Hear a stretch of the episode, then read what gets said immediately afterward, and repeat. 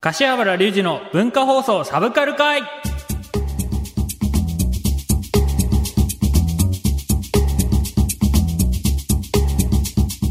こんばんは、柏原隆二です。第3回ということですが、収録で言うと2回目になります。2回目なのでちょっとね、落ち着いてやっていきたいなと思うんですが、あの、初回放送を聞いてくださった、えー、関係者の人たちからですね、LINE が来まして、あと、うちのサブカル会メンバーからも LINE が来まして、ちゃんとラジオやってんなっていうことをいただきましたので、ちょっと胸を下ろしてるとともにですね、あのーラジオ好きな人たちからは、もっと数出してけよって話で、あの、数を出しすぎると気持ち悪いことになるんで出さないようにしてたんですけど、ちょっと出していこうかなと思ってます。あとね、なんか、あの、リスナーさんがね、すごく盛り上げてくれたみたいで、あの、柏原隆二会のハッシュタグがなんか関東の地域のなんかちょっとトレンド入りして賑わして、これなんだみたいな風になってたっぽいので、なんか嬉しいのと同時に、なんか柏原、本当によくわかんないことやり始めたなっていうところと、あと、最近こう、ね、あの、講演とか、それこそトークセッションとかもさせていただくことが多いんですけど、やっぱラジオで喋りすぎてるせいか、あの、勝手に回し始めるっていう珍現象が起き始めるんですよ。なので、あの、MC の人に、この間もそうなんですけど、すげえ申し訳ないことして、あの、気持ちよく喋ったはずなのに凹んで帰るっていう珍現象が起きると。まあ、これも文化放送のおかげなのか、せいなのか、どちらかなんでしょうかね、ということで、まあ、それでは最後までお楽しみください。柏原隆二の文化放送サブカル会柏原隆二プレゼンツ、平成アニメヒストリー。このコーナーでは柏原隆二が見てきたアニメを年表のように紹介していきます。僕が生まれたのは平成元年。つまり自分が見てきたアニメを喋れば、それはそのまま平成のアニメ史になる ということです。確かに。もう令和ですもんね。初回は幼少期から小学生の頃夢中になっていたアニメを話していきたいと思います。いや、夢中になってたアニメなんですけど、あの、これ本当年代じゃないだろうお前って言われるものが一個あってですね。まあ、不思議の海のナディアがあるんですけど、1990年にね、あの放送されていたアニメで、言ったら僕1歳とかなんですよ。やっぱ世の中って便利になってたんですね、その頃から。あの BS 放送、衛星放送っていうのがあってですね、そこで皆さん多分あのピンとくる方もいらっしゃるかと思うんですけど、衛星アニメ劇場っていうのがあってですね、ガジェット警部とか、あとはフィリップスとか、なんかいろんなもんやってた中の、こう、一個でナディアがやっててですね、あの見てて、いやー、ナディアが可愛いんだ。これが。うん。あのー僕は初恋が、やっぱりそこのナディアか、あの、守って守護月天のシャオリンか。これ二択なんですね。あのーカードキャプターさくらのさくらちゃんはですね、あのー惜しくも入っていかないんですね。そう、惜しくも。で、ナディアの何が可愛いまあ、あの、こういうこと言うとちょっと誤解が生まれる可能性があるんですけど、何がエロいかというと、やっぱあの、スリット入ってるじゃないですか。あの服装。で、こう赤褐色で。もう憧れでしたよね。ジャンになりたいと思ってました。いいな、あのジャンの服装、格好。うわあエッフェル塔行きたいなと思ってたのと、ああいう子が現れないかなって常に思ってました。えーで、さっきあのちょっと話出てきましたけど、さくらちゃん、カードキャプターさくらのさくらちゃんもまたこれまた羨ましいんですよね。何が羨ましいかというと、ローラーブレードを履きながら投稿してたっていうのがすごく羨ましくて。あの、初回放送で僕の家族構成喋りましたけど、ローラーブレードなんて買ってもらえないんだから。もう、あとは山だから泥なんですよ。とか山道で土なんですよ。で、舗装もなんかガタガタなんですよ。ローラーブレード入ったら絶対こけるんです。あと、さ、えっ、と、小学校がもう坂なんですね。めちゃくちゃ急坂なんで、は、箱をもんなら多分死に直結するぐらいの、すごいこう、坂で、えー過ごしてて、で、ねえ、あと、優しいお兄ちゃん欲しかったんですよね。カードキャプターさくら見てて、ゆきとさんとかね。もう、こんなお兄ちゃんだったらいいのになと思ってお兄ちゃんたちを見ます。ってことがあったりとか。あと、その頃、小学校の頃ですね、あの、ソフトボールやってて、ソフトボールの、えー練習がですね、火、木、金とか、なんか、火、木、土とか、そういう、こう、週3日、やってたんです。で、衛星アニメ劇場の時のカードキャプターさくらって、火曜日なんですよ。これがもう死活問題ですよ。1話でも遅れようもんなら何やってるか分かんなくなるので、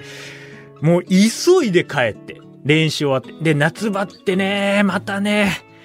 日が落ちないから。ずーっとやってんの練習。もうそれが嫌だって。火曜日練習ずらしてくれと思ってましたもん。カードキャプターさくら見たいから。なので、あの、本当に、あの、冬の練習すごい嬉しかったです。早く5時ぐらいにもう日没するんで、東北って。4時とか5時に日没するから、あのーで、小学校、ちっちゃい小学校だったから、ライトなんてありゃしないんですよ。だからもうすぐ帰って、で、小学校、えっ、と、普通の道通ったら5分ぐらいなんですけど、まあ、あの、ショートカットすれば1分ぐらいで着くようなみ家だったので、もうショートカットコースでバーって帰って、もうあの、もう玄関から入らず、こう庭から入って、カードキャプター桜見るみたいな状態が続いて、もうあの泥だらけです。もう庭にはあの、グローブとバットとボールバッて置いて、バック置いて見てたような感じなので、あの、そう考えると、割とスポーツ嫌いな人間だったんだなと思います。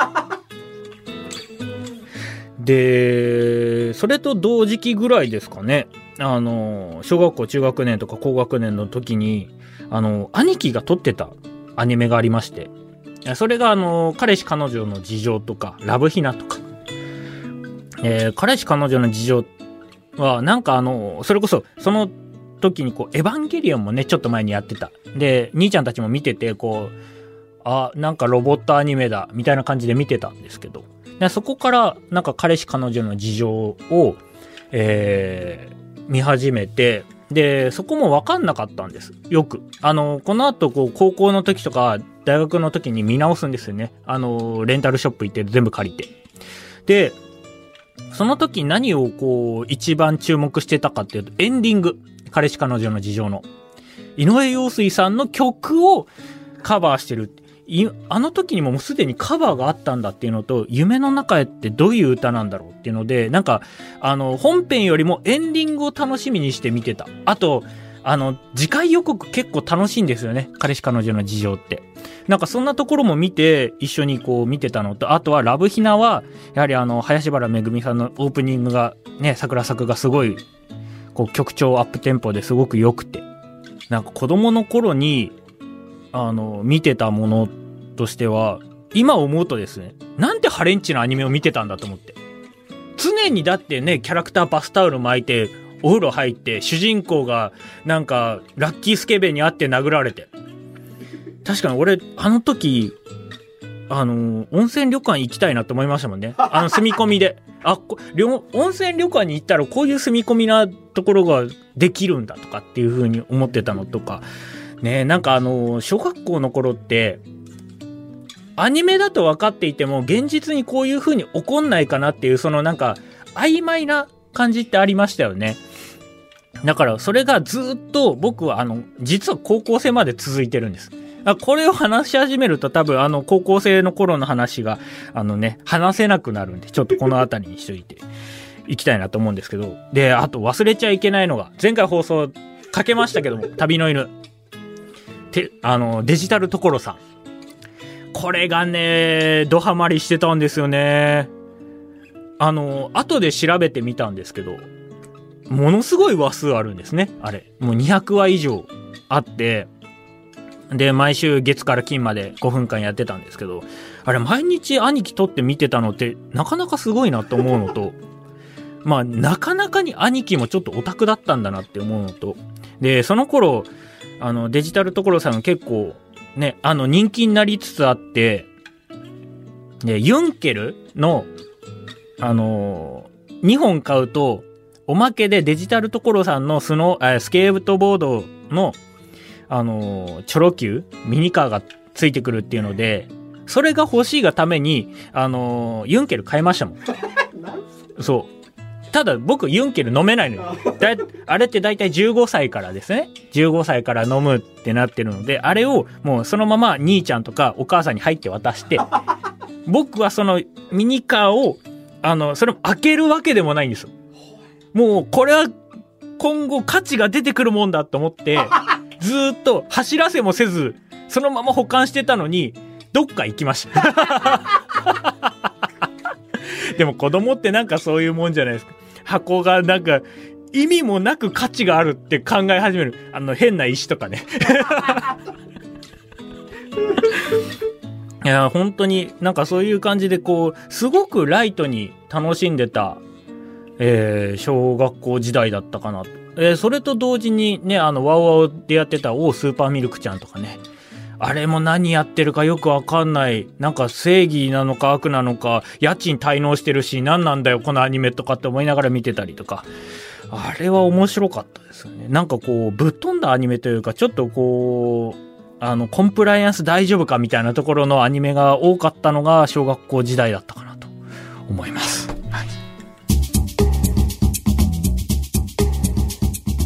今回は幼少期、小学生の頃に見ていたアニメを振り返りました。はい。お便りを紹介しましょう。まあ、たくさん今回もね、いただきまして、本当にありがとうございます。えーラジオネーム、高橋さんからいただきました。ありがとうございます。ややスポーツの話で申し訳ないのですが、4月3日のディアガールストーリーズで、ホカオネオネの靴の話が出ていました。神谷さんがホカオネオネを愛用してて、たくさん持ってたり、誕生日にもらったりしているなど、最近よく話題に上がっています。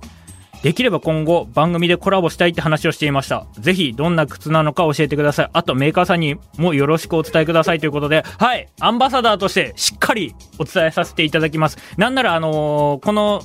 えっ、と、ラジオのこうお便りいただいた瞬間にですね、もう担当にメールしました。はい。あのーあとは他おねおねの良さを喋、えー喋るにあたってですね、あのーご用があれば伺わせていただきますので、ぜひ、あの、よろしくお願いいたします。いや、他おねおねってすげえいい靴なんです。あの、優しい。みんなに優しい靴。なので、ぜひ、あの、神谷さんに見習って皆さん買っていただければ幸いです。何の宣伝なんだ。番組ではあなたからのお便りをお待ちしております。メールアドレスは、かしわばら、アットマーク、JOQR.net です。kshiwabara、アットマーク、JOQR.net です。読めた。おはがきの場合は、郵便番号105-8000に、柏原隆二の文化放送サブカル会までお願いします。この時間のお相手は柏原隆二でした。いやー、小学校ってすげえ見てたなー